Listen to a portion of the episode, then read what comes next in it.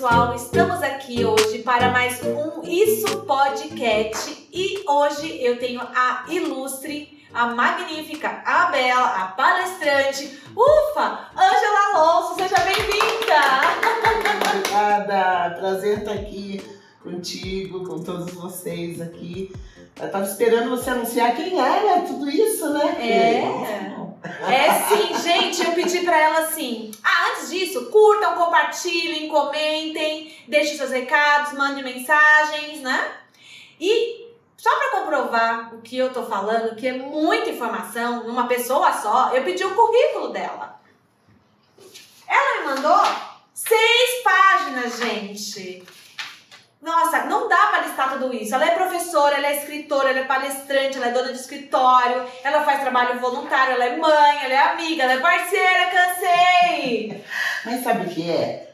A gente fica jovem por mais tempo, tá? E a gente tem a oportunidade de ir preenchendo esses papéis. O currículo vai ficando mais longo. Uma ficha corrida! Ângela, eu fiquei impressionada e aí eu tenho certeza que esse episódio vai ser demais para as pessoas ficarem inspiradas a sair do sofá, de levantar, porque olha, você me inspira e não é de hoje. Então a gente vai bater um papo, conversar, e eu quero muito entender e ver e, o que tem por trás de, dessa Ângela sorridente aí. Ângela, você é quem? Me fala, conta aí para quem não te conhece porque eu já dei uma ficha corrida, mas vamos aí nos detalhes. Vamos abrir esse daí, essa caixinha. Dependendo do horário, do dia, eu sou uma Ângela. Ui, conta é, aí. Multitarefas e eu gosto de tudo que eu faço. Então eu acho que por isso que dá, acaba dando certo. Tá? Eu vou, vou contar a vida então. Sim, né? Manda essa... bala, essa é a ideia. a minha, o meu pai, quando eu nasci, eu acho que o único pai que falou assim: minha filha vai ser contadora foi o meu tá? Porque todo mundo, o pai fala assim, ah, meu filho vai ser médico, minha filha vai ser é, pediatra, vai ser engenheiro, vai ser é, professora, né? Mas contadora o meu falou, porque eu fui criada para ser contador, não contadora, é contador, tá? Hum. Meu pai, acho que ele queria um menino, não sei. Eu acho. E minha mãe, ela falou, não, você vai ser independente, e me criou para ser independente, tá? Então eu, eu tive essa criação num tempo em que não era comum isso, né? Eu tive essa criação e eu segui a risca, porque é, eu sou, assim, eu sou naturalmente né, independente, né? É, e aí eu quis fazer curso técnico de contabilidade e começar a trabalhar. Eu quis fazer o curso técnico porque eu queria começar a trabalhar. Mas ele já trabalhava, né? Eu tinha 14 anos eu queria dinheiro, eu tinha que trabalhar, né? E para trabalhar tinha que fazer o curso à noite. E o curso à noite que tinha era o curso técnico de contabilidade. Né? Então eu comecei a trabalhar durante o dia e fazer o curso técnico de contabilidade. E eu comecei como office girl. Hum. O boy era meu chefe, né? Ele me mandava para os piores lugares de São Paulo, né? Era terrível. E assim, mas foi indo comecei no escritório do meu pai, porque minha mãe só me deixou sair de casa com 14 anos para trabalhar se fosse perto do meu pai. Então eu, eu abri a porteira do, da vida profissional do lado dele. E aí fui fazer o curso técnico, segui, depois saí lá do, do, da firma do meu pai, que já tinha escritório de auditoria, né? É, fui trabalhar em escritório de contabilidade, departamento fiscal, fazia aquela soma com aquelas máquinas é, escrevia com caneta tinteiro, apagava com cândida, água né? sanitária. Né? É, Nossa. eu tinha letra boa, né? Então, escriturava os livros fiscais. Depois aí eu acabei com um atraso em departamento, me mandaram para o departamento contábil, que aí eu já estava gostando da brincadeira, né? Tá? Quantos anos você tinha aí? Eu já tinha uns 17. Nossa, com muita responsabilidade.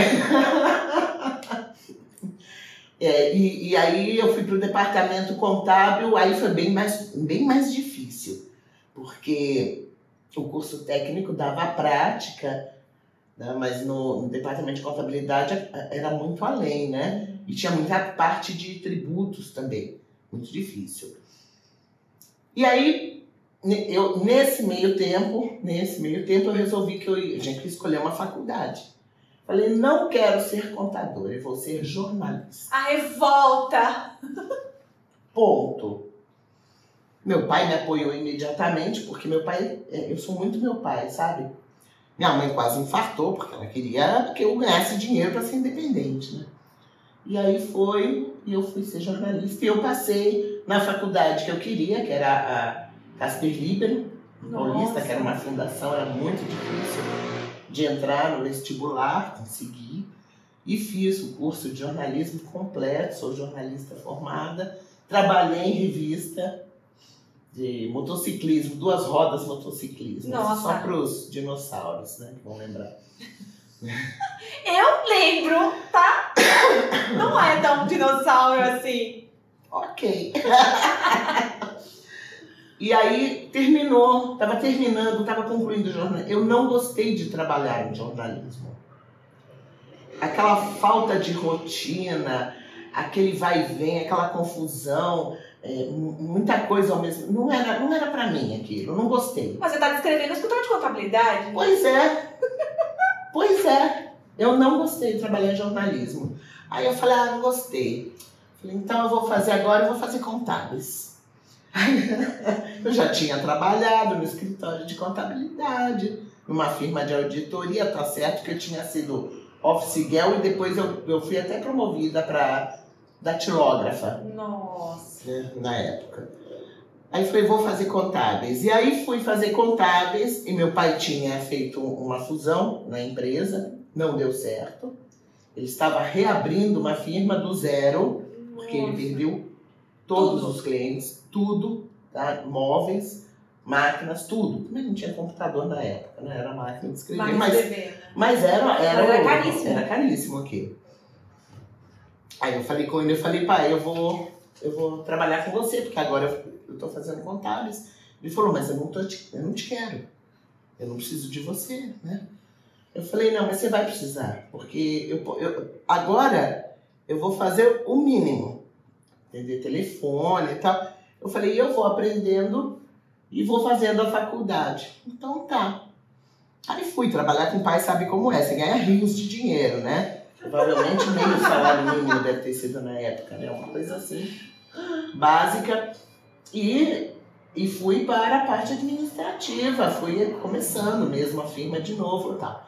E meu pai tinha sócios na, na, na ocasião, a firma rapidamente se recuperou, né, voltou Alonso Barreto, os clientes voltaram, porque os, os clientes são muito fiéis. Quando, em auditoria, quando confia, é, é, é confiança. É, confiança é, é. São, tem um, né, um match, né? É muito forte.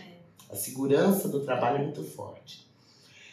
E aí um dia, e eu fazia serviço escondido para o supervisor de auditoria. Já fazia, porque mulher não podia trabalhar em auditoria. Não tinha essa. Sabe quem me falou isso esses dias? O senhor Carlos Castro. Que mulher tinha um o borrador existia para mulher utilizar porque não podia fazer o razão, que é um dos livros que a gente Exato. tem na contabilidade. Eu fiquei chocada. Sim, é isso mesmo. Eu já peguei um pouquinho para frente disso, mas não muito. Aí eu pedi pro meu pai, tive que ir lá pro meu patrão, né? Na época era meu patrão, não meu pai, né? Ali na firma era patrão. Eu já falei com você, vou contar para. Conta, Nós tínhamos conta. um acordo, aí o meu pai. É, dentro do escritório, nós éramos profissionais, não era pai e filha. Colocava o pé para fora do escritório, aí era beijinho, abraço, né? Os laços familiares. Os laços familiares. E a gente levava isso a ferro e fogo para trabalhar bem juntos, né? Porque senão enjoa, briga, né? Mistura tudo, não dá certo. Você acha que isso pode ser ter sido um modelo de sucesso para vocês nessa parte da, da empresa e da família? Esse, justamente esse combinado? Eu acho que sim, porque nós levávamos isso muito a sério. E até hoje, na, na equipe, então, por exemplo, a gente tinha um trabalho muito pesado, muito tenso, tá? e, e, a solução do, do, trabalho ali na equipe é tensa, né? a gente se dá uns arranhões e tal, é, é profissional, acabou ali. Da porta para fora a gente sai, ai, vamos dar uma pizza agora, sabe? É, aquilo fica naquele ambiente. Então, você limpa a tua mente, você vai ver tua vida feliz, né? Se Virou você levar, cultura. Se você levar o teu trabalho para casa, você não vive. Agora, se você levar os teus problemas familiares para dentro do seu trabalho, você não trabalha e nem resolve os de casa. Então, eu, eu achei muito importante, eu acho que sim, isso que você falou é, foi um fator de sucesso, sim. Voltando ao borrão lá. Então, aí eu pedi pro meu pai, pai, eu já tinha o apoio do supervisor, tá? De auditoria. Ele queria, ele me queria na equipe. Aí eu fui lá, pai, eu tô pronta, eu gostaria muito de entrar na área técnica da firma. Ele falou, ok, eu vou conversar com os meus sócios, vamos ver. Bom, tiveram lá na ocasião a reunião de sócios e em determinado momento meu pai me chamou. Falou, Angela, por favor, vem aqui. Aí eu entrei na sala, tá todo mundo me deu uma olhada de cima e embaixo. Ele falou, não, é, é, não era agora, não. Pode sair, depois a gente conversa. E eu, bobinha, né, sem saber o que estava acontecendo. Depois eu fui descobrir que o sócio dele falou que era inviável entrar na área técnica porque como é que eu ia contar estoque de mini saia no alto de uma escada? E meu pai falou: olha, se, se, se não me engano, eu acho que eu nunca vi a Ângela de mini saia trabalhando, mas vamos fazer um teste. Me chamou na sala para ele. Essa, so, essa é a Ângela, tá? É o uniforme de cara de Ângela. Né? É, tem gente que tem, né? Eu tô sempre, normalmente eu tô com um pretinho básico. Você me é. olha, a, não tem a Magali? A Magali não, a Mônica. Você abre, tem toda. O meu é. é. Eu tenho umas é. 10 camisetas é. pretas lá. Que é, tranquilo. E assim, você entra e sai, tá tudo bem. É, aquele uniforme de, é, de guerra. Né? De guerra. Tem minha cara, eu sou aquilo. Né? E aí quebrou o argumento. E outra coisa, o auditor não sobe em escada para contar história. Isso daí quem faz é o pessoa do estoque. O auditor só confere esse procedimento de inventário está sendo seguido, é, é outro conceito. Bom, os sócios finalmente resolveram me dar uma chance né, para fazer um teste. Imediatamente o supervisor, que já estava na porta esperando me liberar, me pegou. Só que colocaram uma condição. Como eu era mulher, Nossa. eu só poderia fazer a área de DP, na época era DP, né? Departamento Pessoal. Aí o supervisor. Tem uns anjos na vida, né? Eu entendi, só que não. É. Aí comecei fazendo DP, depois aí, aí segui, né? E não parei Gente, mais. e assim, você é nova. Você me falando isso, é surreal escutar isso. Tipo, dói no ouvido, porque não faz o menor sentido. A gente não tá falando de 100 anos atrás. Mas, Pelo amor de Deus, é muito louco isso? Inês, né? Eu fui a primeira auditora na, na, na, nossa firma. Pouquíssimas empresas tinham mulheres trabalhando. Sim. Tá, em auditoria. Elas até chegavam, até começavam, mas não passavam de um, car de um cargo de responsabilidade. Elas não, não ou não eram chamadas ou não queriam assumir a responsabilidade daí para frente. Porque, porque é um, a auditoria é, é, é algo exato, muito pesado, é, né? Exato. É só para os fortes, não é? Porque você tem que sair, você tem que Olha, ficar à disposição. Eu amo tanto a contabilidade, eu amo tanto a auditoria. É, que não é um peso. Não, é um prazer. Mas é, para quem não está disposto. Né? Não, é, você tem que estar disposto a trabalhar, te a dar o melhor. E não é trabalho braçal, é intelectual. Para ter o um trabalho intelectual, você tem que estudar. Então, as tuas horas de lazer normalmente. Não existe. É, são fazendo curso, atualização, aperfeiçoamento se mantendo no mercado, né? Porque senão você é, é, muito rápida a mudança, né? Sim, na nossa área é muito rápido. Mas eu fui primeira mulher na firma de auditoria. Quando eu comecei a dar aula, eu fui primeira professora de mulher de ensinando contabilidade e estrutura e análise de balanço. Depois eu fui a primeira mulher chefe de departamento na faculdade. Depois eu fui a primeira mulher coordenadora de um curso de ciências contábeis. Tá? Então, assim, Ufa. Eu fui a primeira mulher presidente do Ibracon em São Paulo. E você já foi agraciada com algumas, né, algumas premiações, medalhas muito significativas para o nosso segmento, né? Então... É que eu tenho bons amigos, Inês. não, não, não, não, não, desculpa. Você faz por merecer, apesar de ser mulher. Ah! E assim, a gente muda. Eu acho que a gente. Você é uma desbravadora. É o meu olhar. Foi um momento. É um momento da história do Brasil. Tá? Olha só, eu faço parte da história do Brasil. Hoje, tá? se você pegar o curso de contábeis, é, é mais de 50% são mulheres. Na minha época, não, era uma minoria. Era um universo é. de homens. Quando eu trabalhei em auditoria, eu, eu tinha que me relacionar com eles de homem para homem. Os meus amigos da minha época, até hoje, eles são meus amigos de homem para homem, porque é, era assim. Eu não podia. É, eles não podiam me olhar como um ser feminino.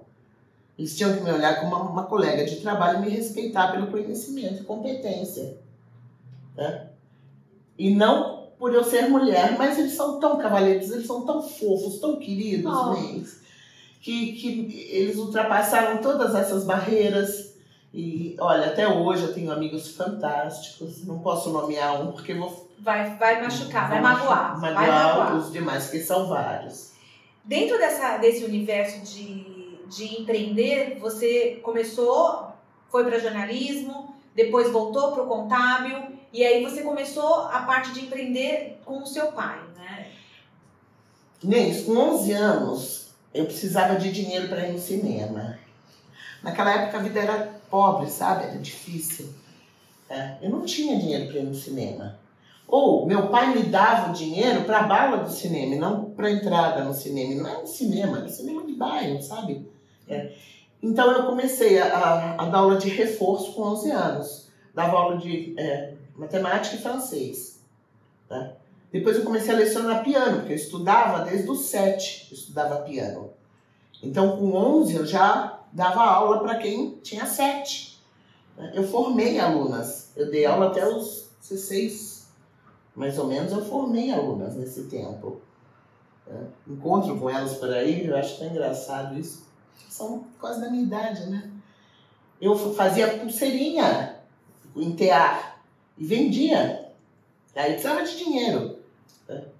Então, o meu sonho era trabalhar de alguma forma. Então, enquanto eu não pude trabalhar fora, minha mãe não deixava, eu era muito menina, não, sei lá, eu me virava, né? sempre dava um jeito. A gente, acha, né, tem um movimento um pouco diferente da galera de hoje em dia, né? A gente, é muito novo, a gente tinha esses desejos de fazer alguma coisa diferente, né? Muito louco isso. A gente talvez não tivesse a oportunidade que essa galera tem hoje, mas a gente tinha um desejo muito forte de ser diferente, de ser alguma coisa, é, não é? Mas a gente queria trabalhar, ganhar dinheiro, ter prosperidade. O que eu sinto hoje na, na outra geração, nessa do meu filho, por exemplo, é, eles querem fazer alguma coisa, mas o objetivo é ser feliz.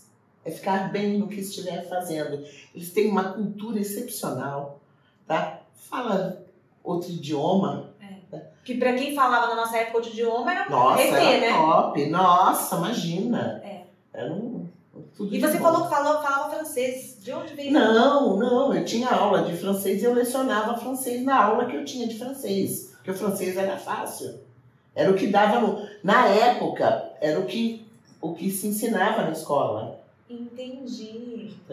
Não era inglês, era o francês. Na minha época nem o inglês, mas vamos lá. É, eu, eu até tive um pouquinho de inglês, mas depois eu estudei inglês a vida inteira e, e mal me viro, né? Tá bem-vinda, tamo juntas. Eu fiquei. Tamo juntas, books on the table. E aí, quando você é, virou a chavinha de oficialmente virar empreendedora? Uh, eu tinha. Quando, quando eu estava saindo, parando de lecionar na faculdade, que eu tive que tomar uma decisão. Eu fui convidada para ser diretora na faculdade. E eu teria que abandonar minha carreira de auditora, que eu tanto lutei por ela estava indo legal, né? Bem. E eu tive que tomar essa decisão, porque a, a diretora era, não era um trabalho, era uma vida dedicada a, a administrar e fazer com que pessoas aprendessem é, vários cursos, né? E, tivesse início de vida profissional. E, pelo outro lado, era a minha própria vida profissional, aprendendo ainda muito por aprender, né? E, e se abrindo minha frente. E casando, porque eu casei com 30. Tá? Casei cedo, a beça. Pra nossa idade, não, né? Eu também casei com próximo disso. É. 30 eu achei que tava bom pra casar. O moço deve ter pego você a laço, né? Bem tá aí até hoje. bonitinho.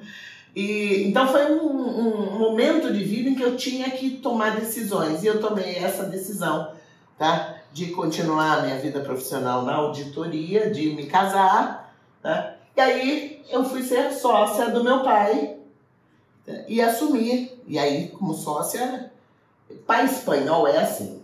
né? Pai espanhol é Aí você assim. faltou a vírgula, né? Pai espanhol. É. Vírgula. Chegou até aqui? Agora faz. Tá? Fica assistindo para ver. tá? E isso abre portas, tá? Porque te obriga a ser, te- a dar o teu melhor, tá? Te dar a força versão. da onde você não tem, ser a sua melhor versão. né? É, é, é muito gostoso, é muito legal. Toda vez que você é desafiada, você dá uma resposta, né? Até na lei da física, né? Toda ação tem uma reação imediata. Então, quando você é desafiada, você devolve com o que há de melhor em você. E aí foi aí eu é, fui ser sócia da firma.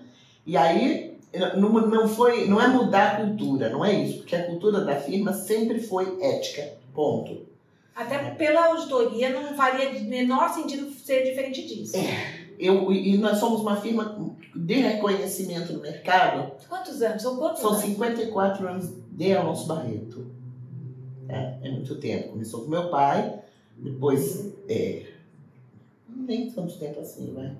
Eu entrei também como sócia, e aí eu fui impondo uma certa linha diferenciada, né? Uma linha mais light, uma linha mais é, engraçada, talvez, né? Mais, de mais sorrisos, Feliz? né? Mais feliz. Eu sou uma pessoa extremamente feliz, Inês. Sim.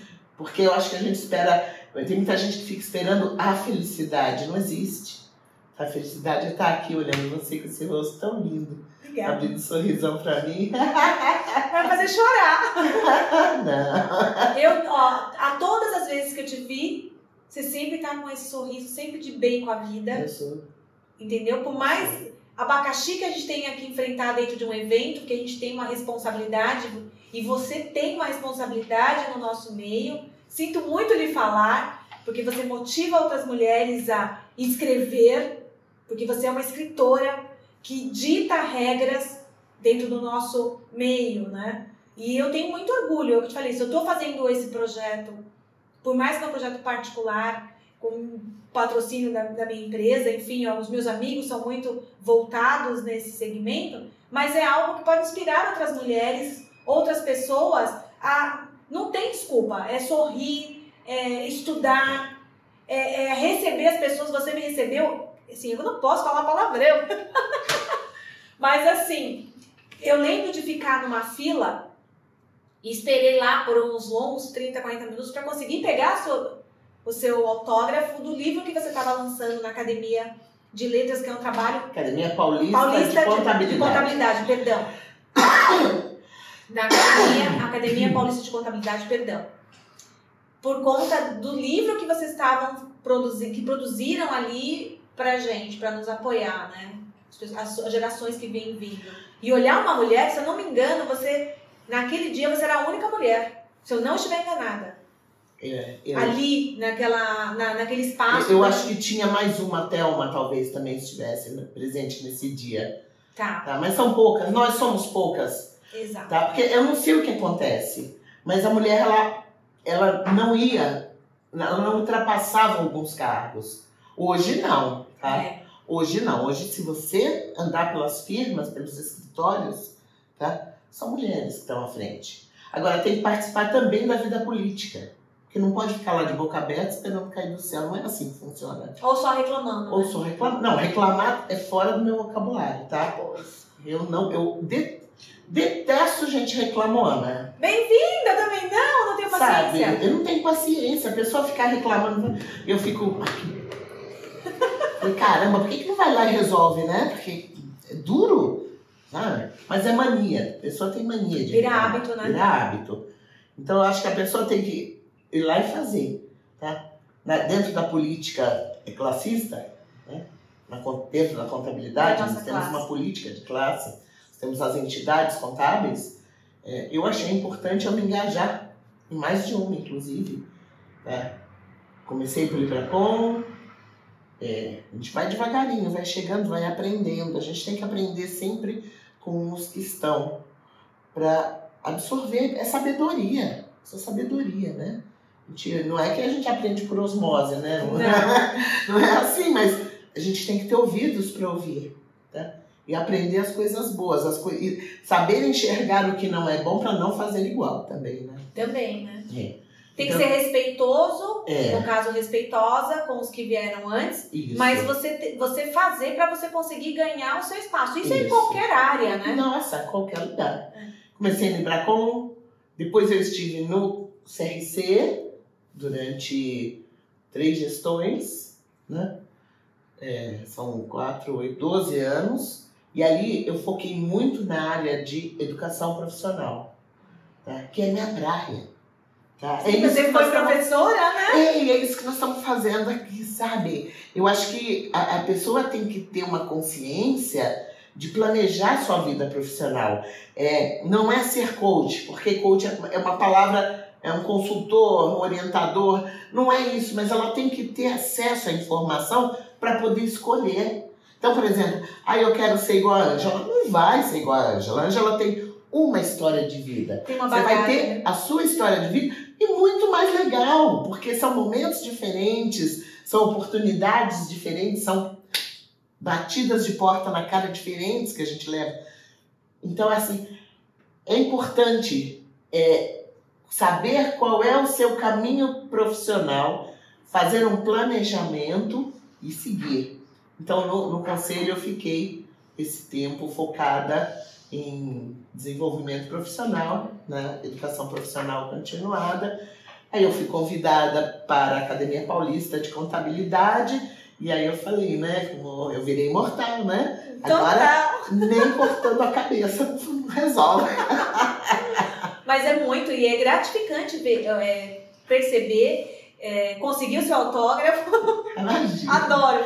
E assim, eu sou muito tiete das, das pessoas que fazem a diferença. Mas eu também sou sua tiete, porque eu, eu, eu, eu conheci tua história, tá? Você veio de uma busca de oportunidade, né? E você chegou lá, você tá aqui. Nossa. História linda.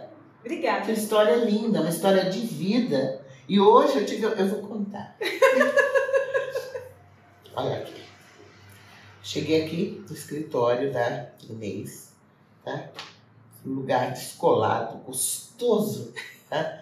Aí ela começou assim, essa é minha irmã. É, Aquela é minha irmã. E eu, aquele é meu irmão. Aquela é minha prima. tá? Você quer? Eu falei, meu, eu vou, vou me mudar pra cá. Eu sou filha única.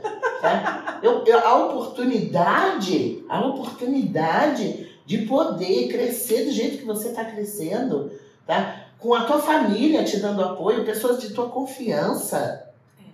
Sobra pouco, eu sei. Isso é um privilégio sem tamanho, você não faz ideia o bem que você está recebendo com isso. Tem confusão? Não pode. Parte, mas torna a vida mais engraçada. É, e, e o bacana é que assim, é, é um puxa o outro, tá? Isso é bacana. Eu tenho também no meu escritório o meu sócio como se fosse um irmão, mas ele é nosso sócio há 27 anos. É um né? irmão, né? Meu irmão. Os meus funcionários, eles entram e não saem mais, né? Eu falo, pô, gente, se mexe, né? Amém. Que bom, porque significa que faz que você é uma pessoa bacana pra estar ao lado. A firma é bacana, porque a gente tá sempre se atualizando e pegando no pé. Um pega no pé do outro ali, não dá mole não, sabe? A gente sempre puxando um pelo outro. Eu co- cobro muito deles a, a, que eles estudem, que eles façam curso, se atualizem. É, o Nelson, que adora essa parte técnica, faz reuniões de treinamento. Ai, que legal. É muito gostoso, é muito gostoso isso. Eu tenho a Cristina, que é minha prima irmã, né? E que é quem cuida da parte administrativa. Então eu tenho um conforto muito grande nessa área. Então eu sou privilegiada também. Hoje meu pai já não está mais aqui comigo, né? E, e Eu não ocupo o lugar dele, é, é outra situação, né? mas a gente tem a, a firma com muito carinho e os clientes, né? eles sentem isso. Nós temos clientes de mais de 30 anos. É. Tá? Nós continuamos mantendo a nossa independência de trabalho em relação a eles. Tá? O, o, a, a alta governança tem essa confiança conosco justamente porque sabe que nós não somos levados tá? Pelo dinheiro pelo impulso. pelo dinheiro, pelo impulso, pela amizade, sabe? É, é, é, nós mantemos essa separação de independência de opinião, porque auditor é, auditor é muito bacana porque ele leva uma cultura para o cliente, uma cultura de auditoria, de controles. Ele não está lá para pegar o chicotinho e, e, começar a fiscalizar, e não é isso. Tá? É, ele ajuda na melhoria dos controles internos, então ajuda a fluir melhor os trabalhos. Então nós damos, é, não é só uma auditoria, também é uma consultoria o resultado do trabalho, né? É, um, é uma parceria muito uma forte. Uma parceria né? de muita, de, de, de muita eh, segurança. Tá? Mas não fazemos só auditoria, nós não fazemos contabilidade, tá? Mas nós fazemos consultorias, nós fazemos laudos de avaliação, pareceres técnicos, a perícia pela Sim. firma também. Então, assim, é um nicho de trabalho diferenciado que eu preciso de uma equipe muito bem preparada. Eu não posso pegar o auditor e não prepará-lo, porque o nível do trabalho é altamente técnico, é, né? É altamente técnico. É pessoa top, não dá para ser qualquer. É... Como é que chama? Marinha de primeira viagem. Não, e olha só, antigamente auditor, tá? Auditor era aquele cara chato. Só antigamente, tá? Hoje não. Terno, gravata, cara fechada, chegava com uma malinha, parecia o baú da felicidade, que eram os papéis de trabalho, né? Chegava com uma malinha na empresa, quando abria a porta o povo tremia. Ai, chegou a auditoria. Tá? Hoje, a gente chega ainda, sem a malinha, mas é uma mochila. Ainda, em alguns clientes se usa terno, gravata, porque é o ambiente e tal, mas já dá para usar sem o, o sem um nó tão apertado. Um nó apertado tal. Mas são pessoas extremamente é, simpáticas, educadas e o trabalho flui. Ainda tremem. Faz parte. Eu tô tossindo que essa semana eu peguei uma gripe tão oh, forte. Isso que eu já tô bem. Que bom. Não é mais Covid, já foi. Covid já passou. Bendita Covid. Nossa, acabou com dois anos. Não, ninguém merece. Foi, né? muito, foi muito pesado. Foi tenso. Foi tenso. Bom, é isso, Inês. É Bacana. isso. E onde entra aí a, a mãe? O, como é que você conseguiu equilibrar os papéis todos? É assim, de dar aula, é assim, de fazer palestra, de participar de trabalhos voluntários. Quando eu namorava com meu marido, quando nós namorávamos, né, é, a gente já havia conversado a respeito de filhos né? Eu queria ter filho, ele também queria tal. Mas caso não viesse naturalmente, a gente falava, e se, ado e se a gente partir para uma adoção? Ah, você concorda, concorda. Então, foi uma conversa despretensiosa lá no começo do namoro. E que depois de casada, a gente viu que funcionou. Porque eu, eu engravidei, perdi, engravidei, perdi. E aí o médico queria fazer inseminação e eu falei, peraí, que eu vou conversar com meu marido, tá? Aí conversei com meu marido e falei, ó, não quero inseminação, não. Não é isso. Eu não preciso disso. Né? Ele falou, não, também não. Então vamos partir para a fila da adoção. E dois anos de gravidez no fórum. Meu Deus do céu. Aguardando o tão sonhado filho ou filha, né? Que a gente não sabia a idade também, sexo, cor, né?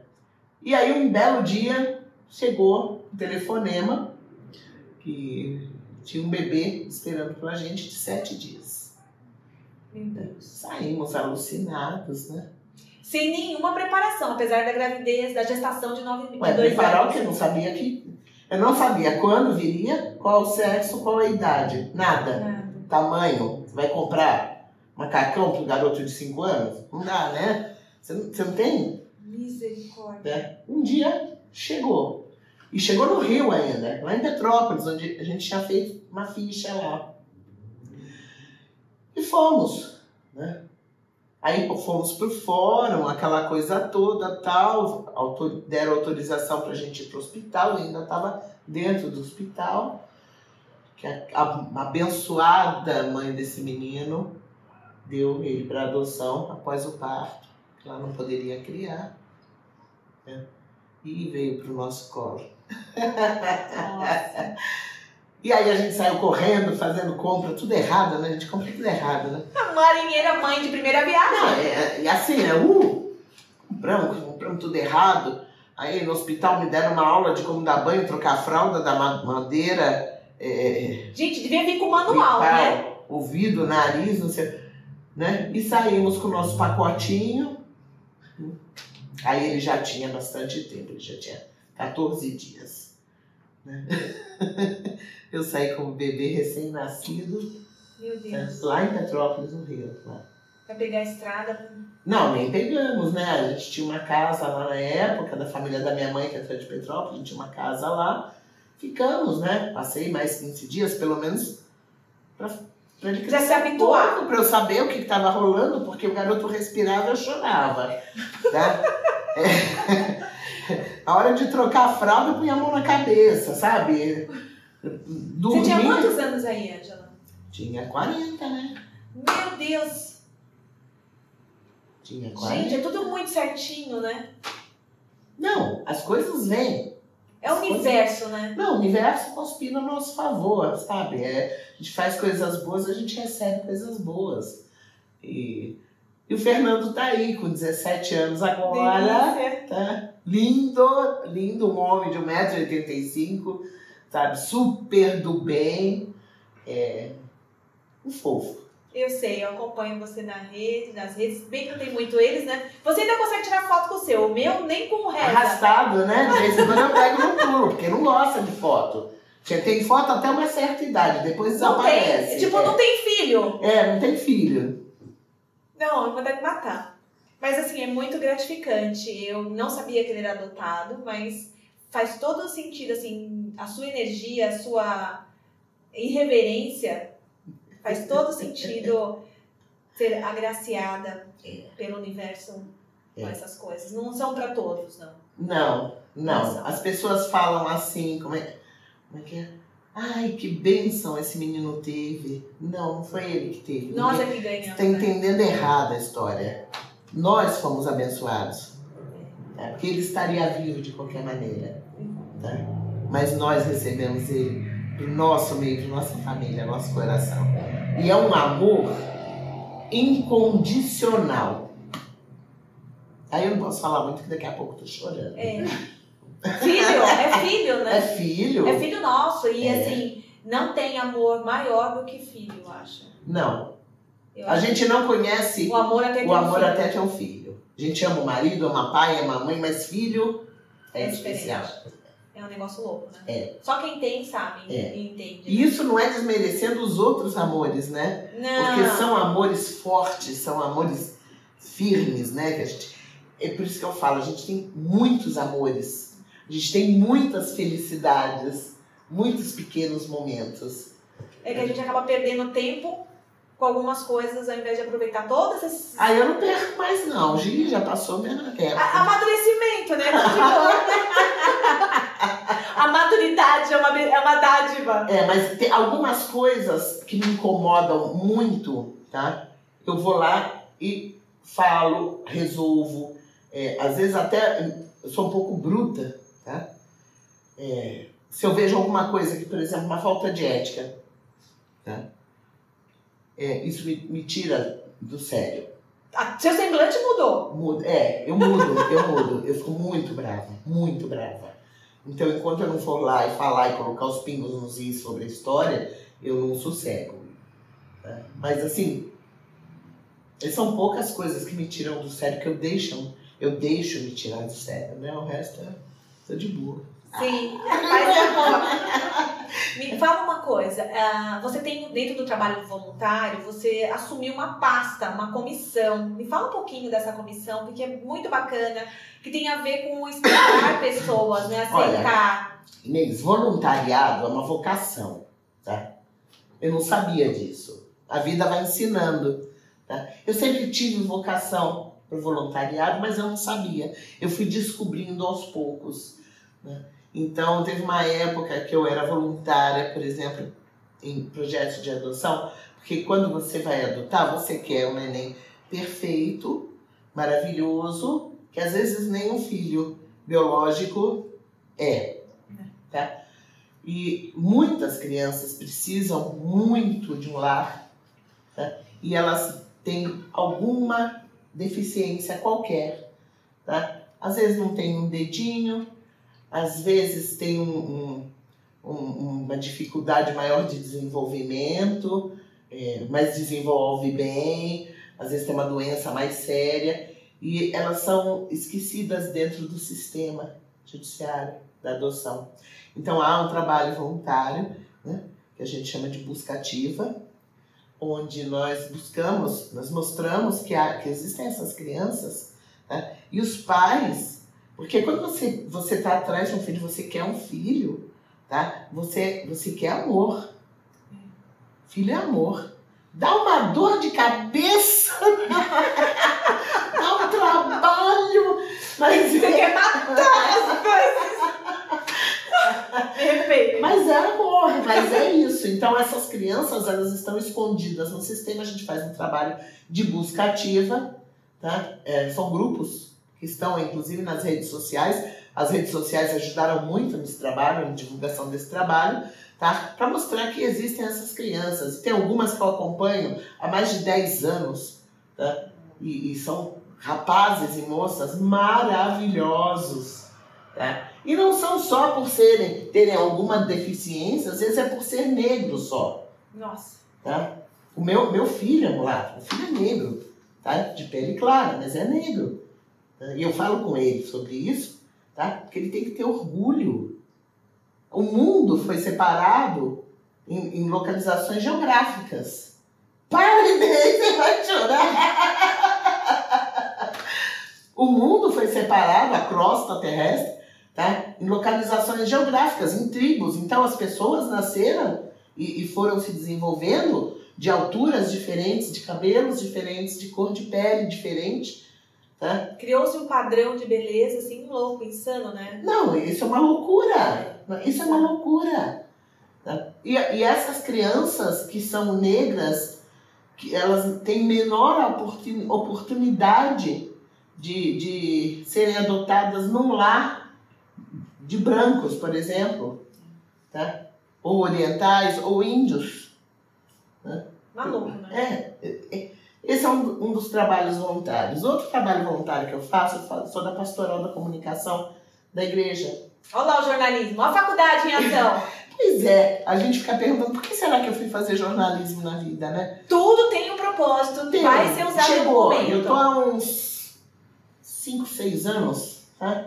na pastoral da comunicação e ali eu aprendi a, a enxergar melhor de uma forma teológica a comunicação. Né? É, Deus é amor, qualquer que seja a religião. E comunicar é evangelizar, em qualquer lugar que você esteja. Tá? Então a gente tem dentro da, da, da Paróquia Imaculada Conceição, aqui no Ipiranga, na Avenida Nazaré, a gente tem uma revista interativa fantástica, mensal, está lá no site à disposição. A gente tem redes sociais, a gente tem entrevista, a gente tem tanta coisa bacana que lá. Bom, que legal. É, só coisa bacana, só coisa legal e feliz, tá? Boa. Nossa Pascom é maravilhosa. A gente está sempre precisando de voluntários, porque tudo isso é voluntário. Então, por isso que eu falo, a gente vai descobrindo que tem a tendência para o trabalho voluntário. E o trabalho voluntário nas entidades contábeis. Porque quando você está lá, você não está recebendo dinheiro. Não, as pessoas acham que. Mas a gente ganha muito. Ganhou você vida. só tá aqui porque eu ganhei você numa das jornadas. E eu só estou aqui porque eu estive lá, é. do lado de lá, trabalhando e estou ainda, né? Continuo. Então agora, nessa gestão do Maion, no CRC, eu não sou mais conselheira, mas eu fui convidada para participar de uma comissão, chama Comissão ASG, tá? que é Ambiental, Social e Governança. Tá na moda, só que é assim, é necessária, porque essas três letrinhas significam acabar com a fome no mundo, que as empresas se preocupem com o planeta, com, a, com, com tudo. Que é o lugar que a gente vive, né? Que é a nossa casa. Simples tá? assim, não, né? não pode matar o rio para extrair minério. Não é assim que funciona. Calma aí. Tá? Então a ESG é tudo é, é, tudo que o mundo precisa, o que nós como espécie precisamos. A gente não sabe se nós vamos sobreviver por quanto tempo. Tem mudanças climáticas, afeta tudo isso. Isso é a ESG. Tá? As empresas estão sendo exigidas a, a se mexerem. a Ser, responsáveis. Não, A responsáveis já são. Tá? A se mexerem, a atuar. Agora é a hora de, de fazer acontecer. E não só em meio ambiente, não é só isso. Tem também na parte de diversidade e inclusão, que foi a subcomissão do CRC, tem várias. Tem cultural, Tem mulher, tá? tem, um mulher, tem, tem um monte de, de subcomissões dentro desse grande guarda-chuva SG, cuja coordenadora é a vice-presidente Daisy. né? E eu estou numa que chama Diversidade e Inclusão. Eu fiquei pensando, caramba, como é que eu fui parar, né? Diversidade e Inclusão. O que, que eu tenho? Que será que eu. Né? Não me conectaram, né? Será? É, aí eu, eu tô aprendendo. Eu descobri que eu sou um termômetro.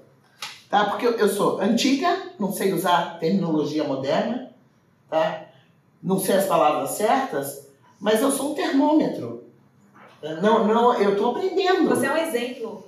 Não, eu tô aprendendo, tá? Eu, por exemplo, hoje aqui eu sou Ângela, cis, cis porque eu aceito, eu sou, eu tenho o sexo que eu aceito ser, tá? Eu sou hétero, porque eu não sou é, gay, né?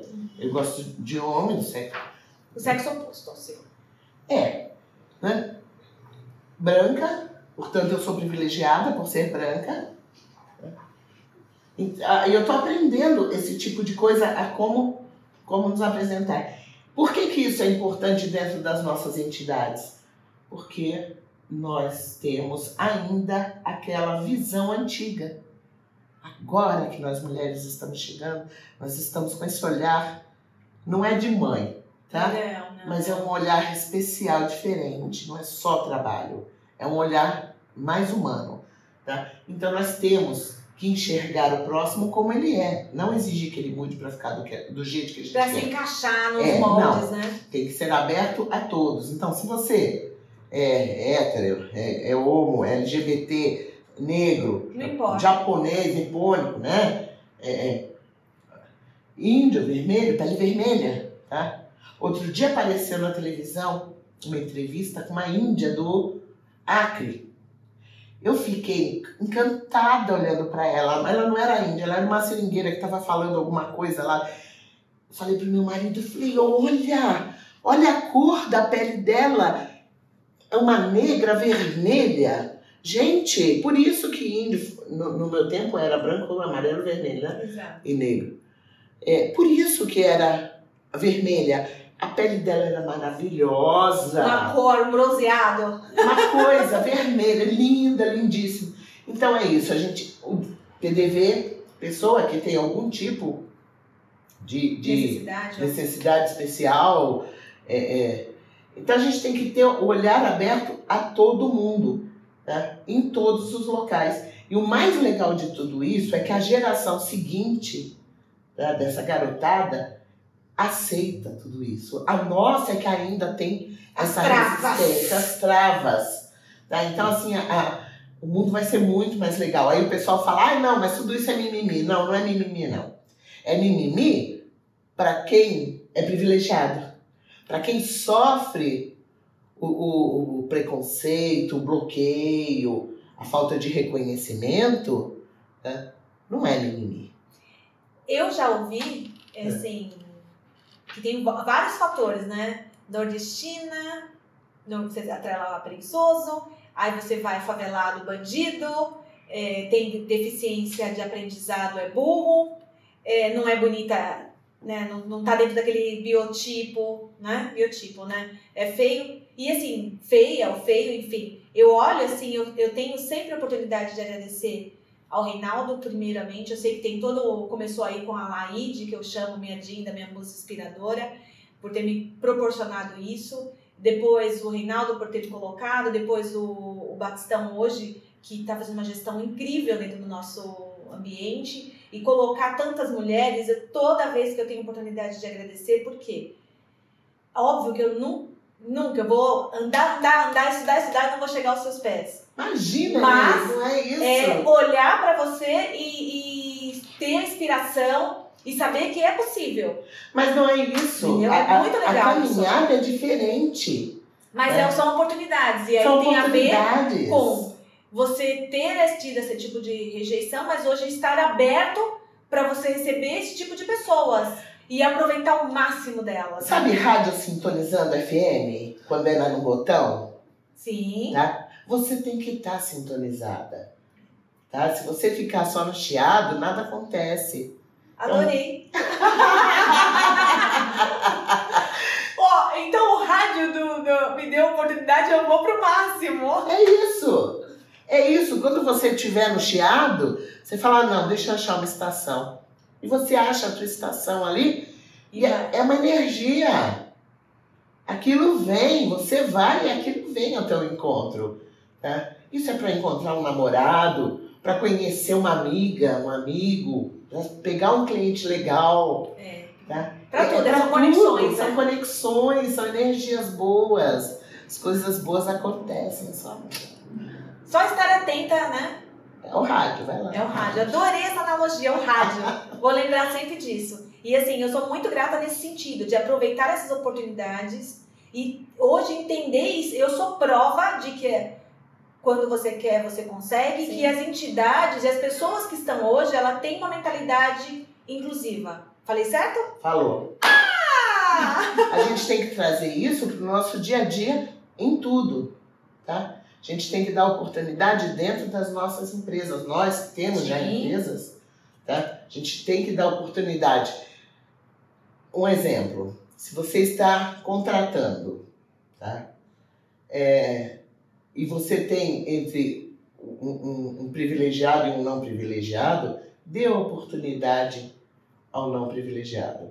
Não estou falando para dispensar, não é o melhor. Não, não. Não existe, não é, não é não pegar o melhor. Se, se você tem duas pessoas, tá? você abra essas portas. Tá? Traga, faça acontecer. Porque é, é assim que a gente vai trabalhar com a inclusão. Tá? Em tudo. Em Na tudo. vida, né? Na vida. Não, eu tenho amigas de todos os tipos. Eu brinco, eu consigo reunir uma espírita, uma, uma, uma evangélica, uma católica fervorosa, uma que não sabe para que, que veio no mundo, e a gente consegue unir. Então, eu, eu, graças a Deus, isso eu acho que é uma das minhas habilidades, assim, de unir. Ah, na verdade, o Isso Podcast tem sido muito isso, de unir as pessoas aqui, de trazer para conversa. Para mim, assim, é um aprendizado. Eu tinha uma amiga, eu falei pra ela assim: ah, eu acho que eu não tenho preconceito. Ela olhou pra mim e falou assim: imagina, Angela, você tem. Eu falei: tenho? Todo mundo tem. Sim. A gente tem que entender. A gente tá. tem que saber o que é preconceito e descobrir qual é o nosso para trabalhar esse ponto que não tá legal na gente. É um amadurecimento. É felicidade, né? Isso é felicidade. É um desprendimento e te É. traz para um outro nível. Mas eu tenho um preconceito. Você tem. Gente burra e feia. Só quero amiga inteligente e bonita. Eita, vai ter que refazer a lista. Ah, não! Minha lista só tem mulher bonita e inteligente. Senão, não dou conta. Me diz, inspiração. O que, que você tem de. que você faz de hobby? O que, que você faz na sua vida pra te inspirar, pra te manter nessa energia assim, 200 que você tem? Então, o te... eu gosto muito de- assistir séries. Ai, meu Deus. Tá? Eu curto, eu gosto Eu muito de amo. aventura, tá? Avengers. Tá? Adoro. Mas assim, como hobby, eu tenho a leitura, eu leio todas as noites. Um pouco. E eu sou modernésima, né? Agora eu tenho o, o e-reader, né? Eu leio, é, eu só leio e-book agora. O que, o que melhorou minha vida, porque é, era um problema você comprar o livro, ter onde largou o livro e depois onde guardar o livro, porque você se apega tanto. Eu adoro o livro, cheiro o livro, né? Então era um problema sério. E agora não, com e-book não. Eu baixo o livro, ele tá ali, né? Eu tenho uma biblioteca imensa dentro do, do celular. Meu Kindle. Não, é um Kindle de leitura. O próprio, você tem um tablet específico para isso, então? É, é um, é um leitor de e-book, hum. porque ele controla a luminosidade. Eu posso ler à noite na cama sem incomodar o marido. Ai, que show! É, porque a luz não é. Não, não, não é, cria um reflexo que. Não, a luz não sai deles, ela só vem pra minha leitura. É muito bacana. Bacana. É, e assim eu tenho mais de mil livros lidos, tá? E alguns ainda para ler, então eu leio toda noite. Esse é um hobby, tá? É um vício. Na verdade é um vício, né? Boa. É um vício. Tá? Eu gosto de livros policiais, de aventura, de, de ação, tá? E os livros técnicos eu adoro ler, mas eu prefiro ler no meu horário de trabalho. Tá? Separar um pouco as coisas. Separar as coisas, tá? senão não tem vida, né? Mas de vez em quando eu fujo dessa regrinha comigo mesmo. Tô lá lendo livro técnico. Eu gosto, eu faço crochê. Nossa, crochê. Adoro. Não consigo imaginar você fazendo crochê. Adoro. Amo fazer crochê. Eu acho que você usa agulha pra socar alguém. Não, eu faço amigurumi, imagina. Aquelas Uau. bonequinhas, sabe? Sério? É. Eu pego a receita na internet, você vai pela. Quando você aprende a ler receita. Tem menor paciência. Não, é, é um teste de paciência. É, é uma, um teste de paciência esse, tá? É tudo contadinho. Né? Eu adoro. Agora eu comecei com aqueles crochês de malha, que eles vão rápido. Tá? Nossa. É, só que dói a mão, pesa, né? Mas é uma delícia. Eu toco piano, mas aí assim, eu tenho as épocas, né? Eu tenho uma, a fase Ângela tocando piano. Aí eu ponho meu, eu troquei meu, meu piano por um piano digital e eu ponho um fone de ouvido e eu posso tocar de madrugada, a hora que der vontade, sabe? Ai, fala sério. É. Depois eu quero foto de tudo isso, porque eu não conheço piano digital. É um bom teclado. Só que é um móvelzinho de piano. Só que ele, ele é piano porque ele tem o som. Do piano, mas ele. É, o, o som digital dele é, é mais próximo do piano e as teclas, elas têm um, um toque, elas têm um mecanismo embaixo onde imita o piano, que tem a primeira descida e a segunda apertada, assim, sabe? Dá um, a sensação. Ele, ele imita mesmo ele imita o piano, mesmo o teclado piano. do piano. Isso. Eu tenho teclado também que eu toco. Mas assim, são épocas, tá? Tô um tempão. Você canta também, né? Adoro, tenho a minha caixinha de som, Bluetooth, tá? Pro karaokê, que agora eu faço no celular. Jesus, ela é muito tá? high-tech. Eu sou, eu, eu, tenho, eu tenho que otimizar a vida, tá? É, eu, minha caixinha. Outro dia eu fui no aniversário da minha amiga, ela é, é, é um grupo né, de casais. Aí ela, ela falou, quem, qual, quem vai trazer o, a caixa né, pro karaokê? Aí o outro que tem a caixa, ele falou, pô, eu não vou conseguir levar, porque eu tô em reforma, a caixa tá embalada, né? Eu falei, não, pode deixar que eu levo. Nossa, nós acabamos com o aniversário dela, né? Destruímos, né? Você é uma banda inteira. Ah, é, é, é quando ela, porque eles, elas não tinham visto ainda que eu uso o celular pra tela. Tá? Quando encostei o celular com a música que você sonhar, porque você... Tem acesso à internet, ao Wi-Fi, você tem tudo. Escreve karaokê no YouTube tem tudo. e no tom que você quiser. Coloca o celular aqui. O celular já, já é grande, né? O meu é, é Note. Tá? Encostou o celular de pezinho ali. Tá? O microfone, o celular conectado na caixa. Minha filha, você dá um show. Tô pronta pra banda. Agora entendi como é que vocês conseguem ganhar tanta mulher pros eventos. Se o seu nome tiver, é bagunça. É bagunça. É bagunça. adoro! É, eu adoro bagunça.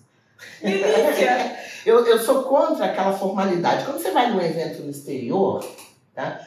Não existe a formalidade. Não, não tem isso. É leve. É leve. É leve. Assim, vai ter uma palestra técnica, tem aquele auditório imenso, né? Pra, aqui esperando chegar. Entram dois ou três, duas ou três pessoas, sentam na mesa e falam: Meu nome é Angela Alonso. Né? Eu sou sócia da Alonso Barreto e hoje nós vamos falar sobre fluxo de caixa. Né? e começa a falar sobre fluxo de caixa. Não tem aquela pompa e circunstância que nós, latinos, tá? não, não é só Brasil, é nós latinos, nós, nós temos esse. Três horas só de. Esse trelelê, né? E, e, e as pessoas acham importante isso. Tá? Mas eu, eu, eu pulo essa parte, né? Cansa, porque a gente poderia estar fazendo técnico e depois ir pra, pra bagunça já. Exato. Porque fixa o que você aprendeu. Exato. E, e assim, a gente tem um limite. É, de né? aprendizado. De aprendizado. Na internet, você assistindo na tela, já foi provado que os sete primeiros minutos de mensagem você grava. O resto. Portanto, isso que nós estamos falando aqui, ó, vai ficar na nossa cabeça. Vai. E pra gente, pra mim, é um aprendizado incrível. E não, Por isso que a gente vai fazer vários cortes. E é uma delícia. vários cortes. São sete minutos que a pessoa consegue ficar prestando atenção. Depois ela precisa de uma pausa e depois mais sete minutos, entendeu? Vai, é, vai sempre assim. São técnicas de aprendizado de retenção. Exato. Então, quando você está num evento, você tem a mesma a mesma coisa. Deveria ter, né? Deveria ter. Então a gente tem que conhecer esse tipo de coisa para que os nossos eventos sejam produtivos. O mais produtivo são é, é, temas curtos, mas focados. Se a pessoa quer se aprofundar, vai fazer um curso. Vai no intensivão. Vai no intensivão, tem cursos aí maravilhosos. Mas é isso mesmo. E curso a gente tem que fazer. Lembra que eu comecei aqui falando sobre nosso desenvolvimento profissional? Aprendizado você, contínuo. Aprendizado contínuo. Você tem que fazer, você tem que mirar a tua carreira tá? e ir em frente. Colocar metas, né? Eu sou a louca da meta. Coloca a meta no dia primeiro. Não, não, não, não. E não. Já tenho minha agenda no celular que me controla. Né? Se eu colocar a meta, eu vou começar a chorar. Eu, não, eu não posso. Eu planejo. Eu acho que vou aprender com você não planejar, mas eu planejo no começo eu, do ano. Eu tenho algumas eu tenho um lá. planejamento, tá? Mas assim, eu tenho algumas coisas que eu tenho que cumprir e outras não. Outras Entendi. São, elas vão chegando. Este ano, você falou que eu, que eu escrevi um livro, foram três. É. Tá? Porque na Academia Paulista de Contabilidade, cada acadêmico cuidou de um capítulo.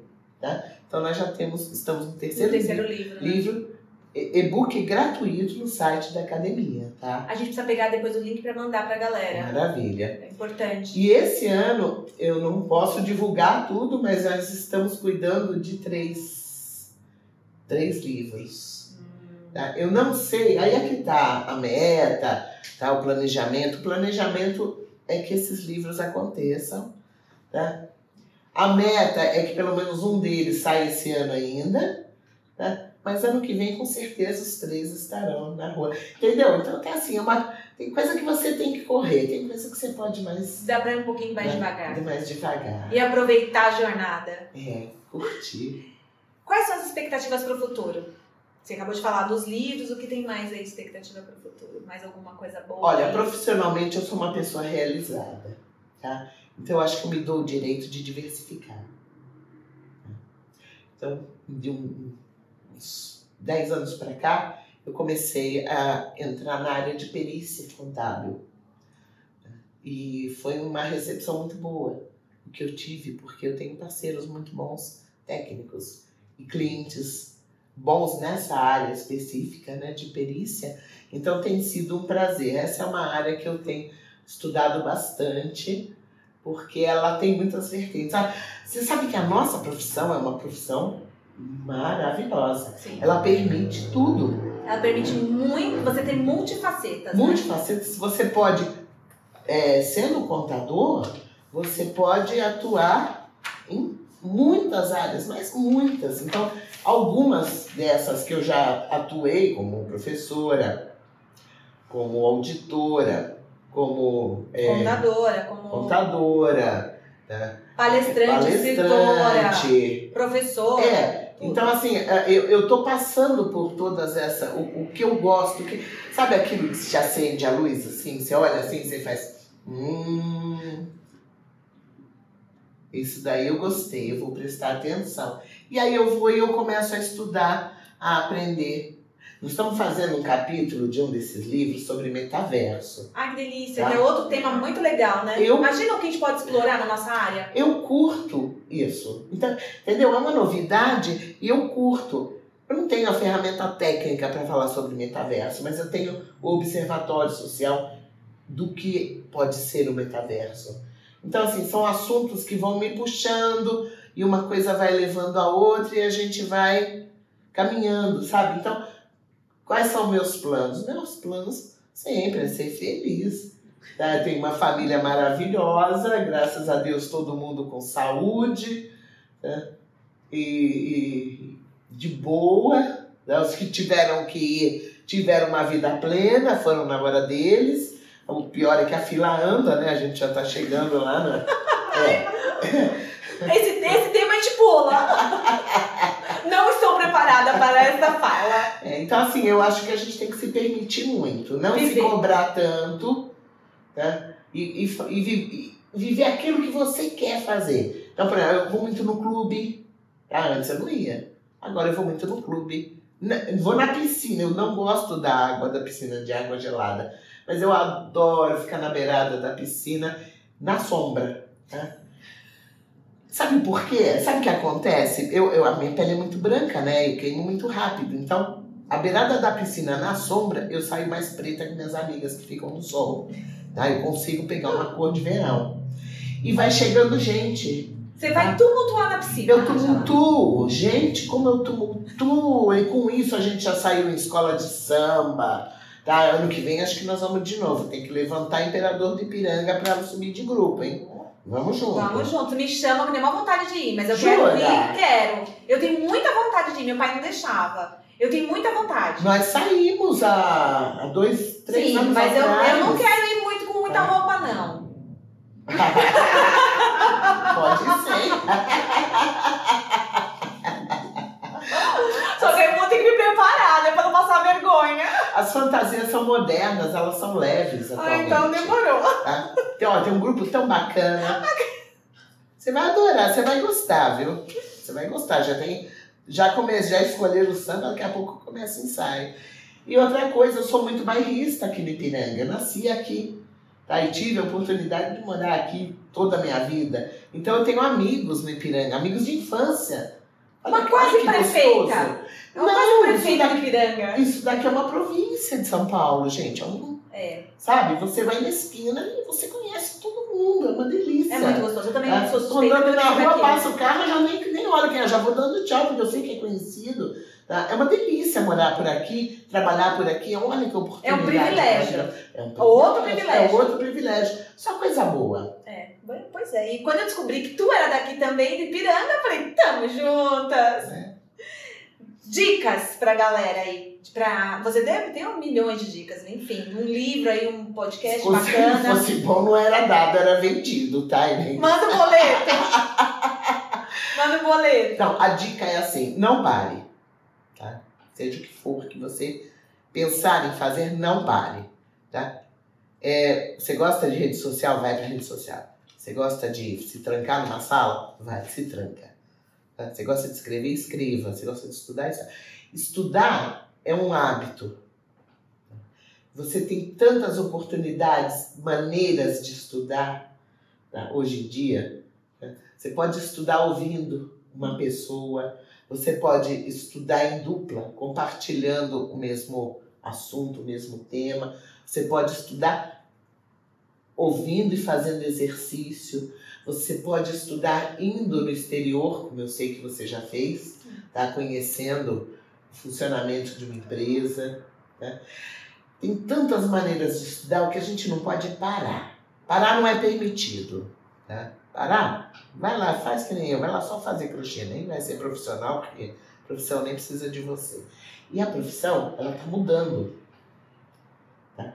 O contador tem um, um, um mundo, um universo aberto à sua frente de possibilidades. Aquele que fica fazendo o que a máquina faz, esse está.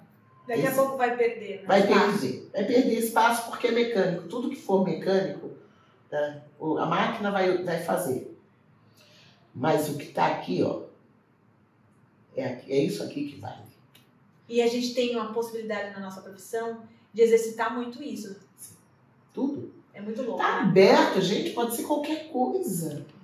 Que louco. Na pandemia, durante dois anos, eu estava no CRC como conselheira e em três dias nós tivemos que transformar atividades presenciais em atividades online, tá? Sem ferramenta, sem treinamento, sem. sem é, a, e não era brincadeira. Com condições é, assim, limitadas, porque a gente não esperava que fosse acontecer o que aconteceu, né? Foi uma loucura. É. Aí eu estava na coordenação do desenvolvimento profissional e agora? Falei, vamos pro ar. Mas como? Como der. A gente não pode é deixar de levar o conhecimento a todo esse monte de profissional e estudante também que participa, né?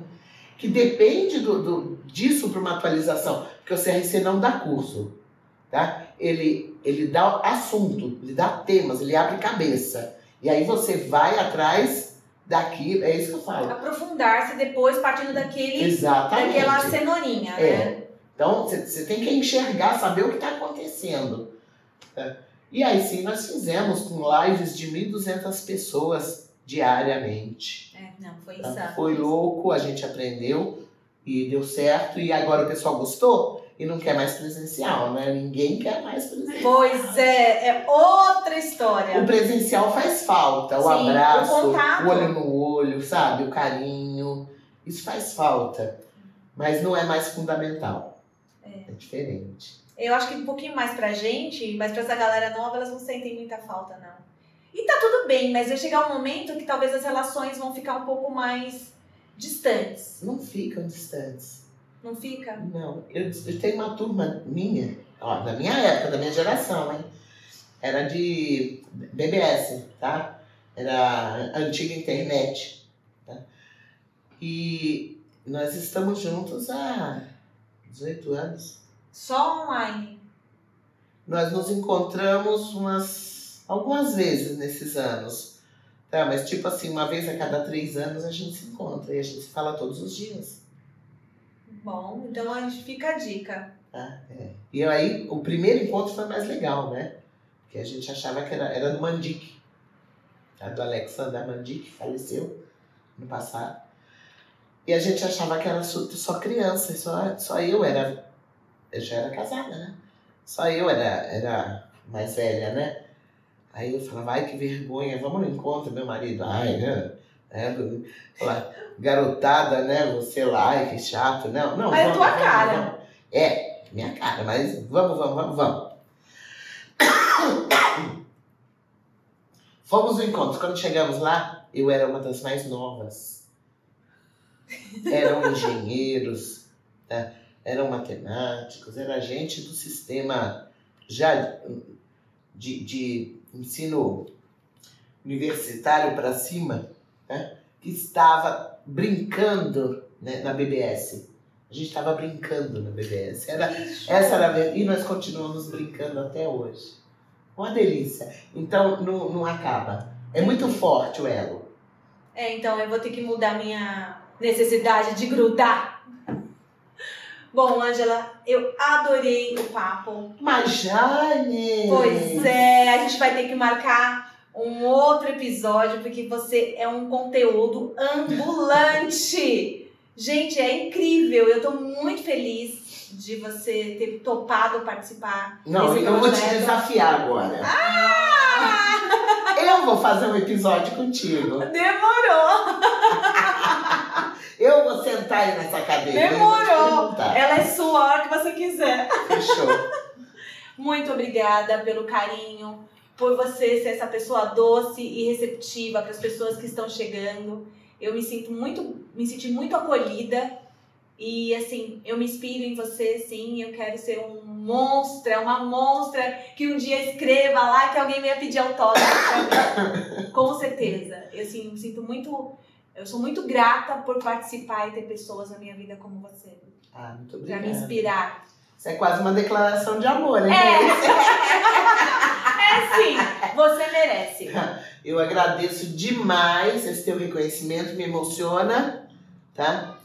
Eu sei que eu tenho muitas afilhadas pela vida, tá? Que eu fui inspiração, mas assim, que seja só inspiração, tá? Você deu seu show, tá? Vamos- Vai pro show, né? Nossa. Lembra o Fred Mercury, né?